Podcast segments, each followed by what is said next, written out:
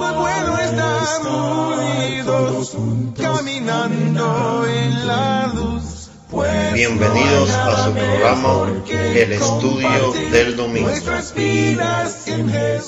Gracias a Dios que nos da la oportunidad de estudiar la Biblia. En los estudios anteriores hablamos del rey Saúl, sus cualidades y cómo terminó decepcionándonos. Dios se buscó un gran sustituto. Todos los conocemos. David, el segundo rey de Israel. Vamos a dedicar algunos estudios a este hombre y ver qué fue lo que lo hizo grande y a la vez tan parecido a cualquiera de nosotros. Dios le dijo a Samuel, llena tu cuerno de aceite y ven, te enviaré a Isaí de Belén, porque de sus hijos me he provisto rey. Ahora es escogida la tribu de Judá, pero nuevamente una familia de una de sus ciudades más pequeñas, Belén. Cuando el profeta llama a los hijos de Isaí, que viene el primero, Eliab, se deja guiar por lo que ve y su primer impulso. De cierto, delante de Jehová estás ungido. Un momento, Samuel, no te apresures, espera que yo lo escoja, no tú.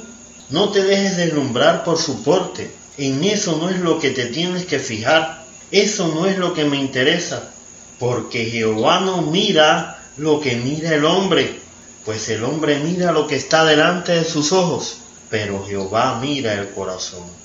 ¿De cuántos problemas nos liberaríamos nosotros si estuviéramos atentos al consejo de Dios? Si aprendiéramos a mirar el corazón de los hombres.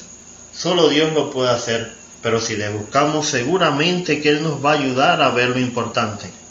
Samuel aprendió y desfilaron por delante de él siete de los hijos de Isaí, pero ninguno era la elección de Dios. Ninguno tenía el corazón que Dios estaba buscando. A veces me pregunto, ¿cómo verá Dios mi corazón? ¿Cómo verá el suyo, amigo oyente? Ven acá, Isaí, por ahí no te queda algún muchacho regado. Mira tú, el más pequeño, que por cierto, era el que estaba cuidando las ovejas trabajando. Falta ese, pero es un muchachito. ¿Cómo se nos dice que era David físicamente? Rubio, hermoso de ojos y de buen parecer.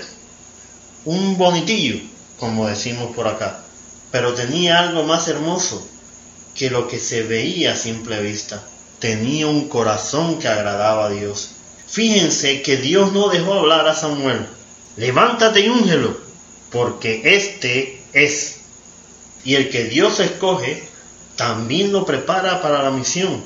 Nos dice, desde aquel día en adelante, el Espíritu de Jehová vino sobre David. En este mismo tiempo Saúl es atormentado por un espíritu maligno. Un siervo recomienda a David para mejorar el estado del rey. Pero fíjese en la descripción que se nos da del muchacho. Sabe tocar y es valiente y vigoroso y hombre de guerra, prudente en sus palabras y hermoso.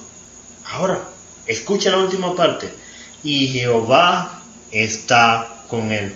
La verdad que Dios escogió un gran sustituto. Y las personas que nos conocen, ¿cómo nos describen?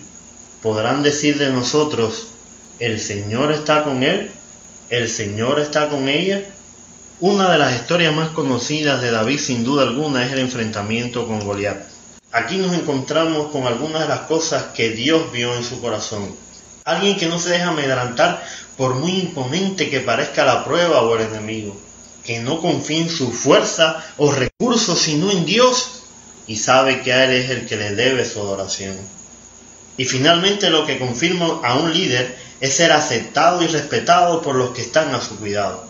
Y salía David a donde quiera que Saúl le enviaba, y se portaba prudentemente, y lo puso Saúl sobre gente de guerra, y era acepto a los ojos de todo el pueblo y a los ojos de los siervos de Saúl. Cuando miramos a David vemos que Dios buscó un gran sustituto para Saúl. Era hermoso, prudente, fuerte, valiente, sabía tocar el arpa, el Espíritu de Dios estaba sobre él y el pueblo lo aceptaba y lo llevaba bien. ¿Por qué? Porque cuando Dios miró su corazón, encontró allí el primer lugar en la vida de David. Cuando Dios mira nuestro corazón, en qué lugar se encuentra. Recordemos las palabras de Jesús, porque donde esté vuestro tesoro, allí también estará vuestro corazón. amo a Jesucristo con el corazón. Yo amo a Jesucristo con el corazón. Para más información visite nuestra página en Facebook Estudio del Domingo. Hasta un próximo encuentro. El Señor esté con nosotros. Lo tengo, lo tengo en el corazón. Lo tengo, lo tengo en el corazón.